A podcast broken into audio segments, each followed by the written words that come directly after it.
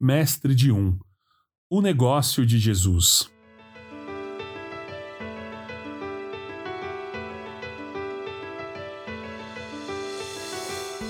Jesus e seus discípulos seguiam viagem e chegaram a um povoado onde uma mulher chamada Marta os recebeu em sua casa. Sua irmã, Maria, sentou-se aos pés de Jesus e ouvia o que ele ensinava. Marta, porém, estava ocupada com seus muitos afazeres.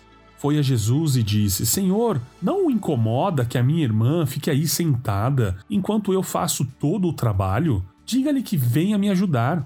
Mas o Senhor respondeu: Marta, Marta, você se preocupa e se inquieta com todos esses detalhes. Apenas uma coisa é necessária. Quanto a Maria, ela fez a escolha certa e ninguém tomará isso dela. Evangelho de Lucas, capítulo 10, do verso 38 ao verso 42. Ontem, nós comentamos que para melhor glorificar a Deus e amar aos outros através do nosso trabalho, devemos procurar nos tornar um mestre de um, em vez de tornarmos um mestre de ninguém. Para fazer isso, precisamos ter clareza sobre o trabalho que Deus nos criou para fazer e a coragem de dizer não a praticamente todo o resto.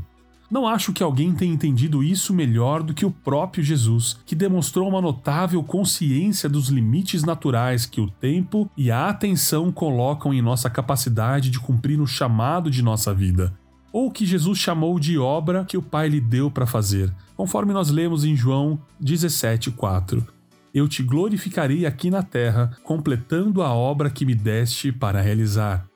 Em Lucas, capítulo 9, verso 51, nós lemos: Como estava chegando o tempo de Jesus ir para o céu, ele resolveu ir para Jerusalém. A imagem aqui não é de Jesus se espalhando por uma infinidade de atividades não essenciais. Jesus estava focado, focado em seu negócio, pregar as boas novas da redenção em palavras e ações. No texto que iniciamos o podcast de hoje, somos informados de que quando Jesus estava a caminho de cumprir sua missão, ele parou na casa de Maria e Marta e ensinou uma lição sobre o foco que elas e nós também precisamos desesperadamente. Na cena, encontramos Marta distraída com muitas coisas, enquanto Maria estava focada em apenas uma. A resposta de Jesus: apenas uma coisa é necessária. Comentando essa passagem, Timothy Keller acertou na mosca. Maria decidiu o que era importante e ela não deixou que o dia a dia afastasse disso. Como resultado, ela foi atraída para uma grandeza com a qual nem sonhamos. Por sermos mais Marta do que Maria, estamos afundando em um mar de mediocridade.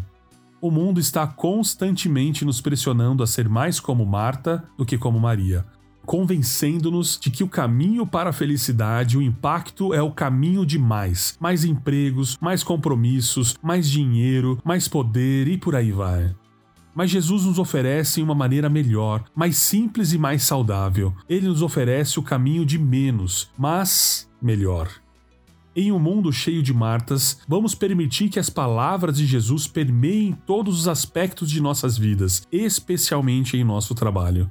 Em vez de espalhar nossos dons e energias em um milhão de direções, procuremos a vocação que acreditamos que o Pai nos deu para fazer e depois dominemos esse trabalho para a sua glória e para o bem dos outros. Como começar a encontrar o nosso negócio, a nossa vocação? Essa é a pergunta que abordaremos amanhã.